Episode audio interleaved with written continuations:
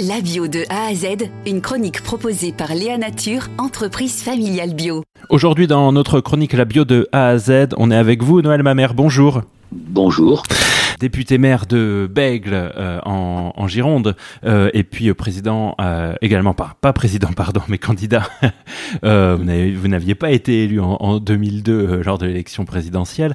Nous avons vu là durant rien qu'une année de notre rendez-vous la bio de A à Z plein de sujets émergés la, multiplication des cantines bio l'émergence de culture du sorgho pour limiter les consommations d'eau et puis mille et une initiatives. La dernière en date dont on parlait c'était ce club de foot qui se met à accueillir une AMAP pour faire se croiser eh bien des publics qui vont être différents. Toutes ces initiatives, j'imagine que vous aussi vous les voyez autour de vous. Ça nous dit quoi de cette époque que nous vivons? Alors, ça me dit que c'est cette piste-là qu'il faut suivre. Alors oui, vous avez eu la gentillesse de dire que j'ai été maire de Bègle pendant 28 ans, de 1989 à 2017.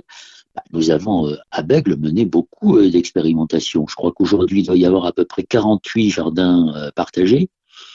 Euh, nous avons, je crois, trois ou quatre AMAP. Bref, euh, on s'inscrit dans cette dans cette démarche et notre cantine. J'en suis très, non pas notre cantine, notre cuisine centrale. J'en suis extrêmement fier. Et mon successeur Clément Rossignol, je peux l'être aussi, avait été classé comme première cuisine centrale d'Aquitaine pour les choix que nous avions faits, notamment pour réduire la part de la viande et, et introduire des protéines végétales. Si vous voulez, ce que moi je, regrette et que je dénonce, c'est qu'on demande à chacun de prendre ses responsabilités. Oui, bien sûr, mais c'est d'abord au, au, pouvoir public, qu'elle soit collectivité locale, départementale, régionale et même euh, nationale, à donner l'exemple et à inciter, à donner les moyens euh, aux citoyens de s'engager dans cette voie. Et si vous leur dites qu'il faut faire comme ci et comme ça, et que vous ne faites rien pour les aider à le réaliser, eh bien, on restera tout dans cette sorte de schizophrénie où on vous dit l'écologie, l'écologie, l'écologie, et où on fait tout le contraire. Euh, un mot peut-être sur, euh, avec votre regard journalistique et d'engagement écolo, sur euh, l'enquête critique faite par Cache Investigation sur la bio. Je ne sais pas si vous l'avez mm. vu. dans l'émission d'Élise Lucet, on y critique longuement des possibles neurotoxiques et tueurs d'abeilles autorisés dans les traitements bio. On met le doigt sur les conditions de travail déplorables à l'international, mais aussi sur des labels faussement écolos, dont on avait, ça pour le coup, déjà parlé dans notre rendez-vous La bio de A à Z. Quel regard vous avez eu sur ces critiques portées sur le mouvement bio?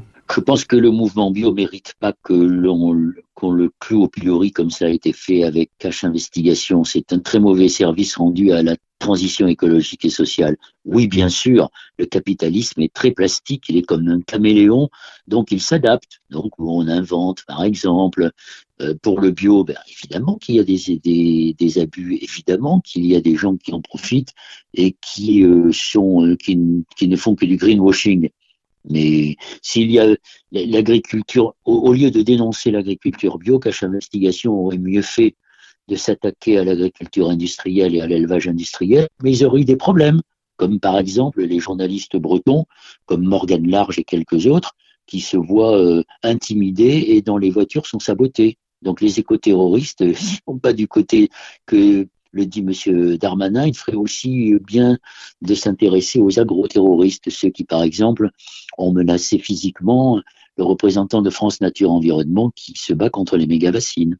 Eh bien, très bien. Merci beaucoup, Noël Mamère, pour euh, ce, ce, message euh, de combat aussi à venir et de transition à, à faire le plus rapidement possible. Je rappelle que euh, vous avez été député maire en Gironde et puis, bien sûr, cette activité journalistique qui ne vous a pas quitté et qu'on peut retrouver à travers cette bande dessinée parue il y a trois ans maintenant, en 2020, Les Terrestres avec Raphaël Macaron. Merci beaucoup à vous.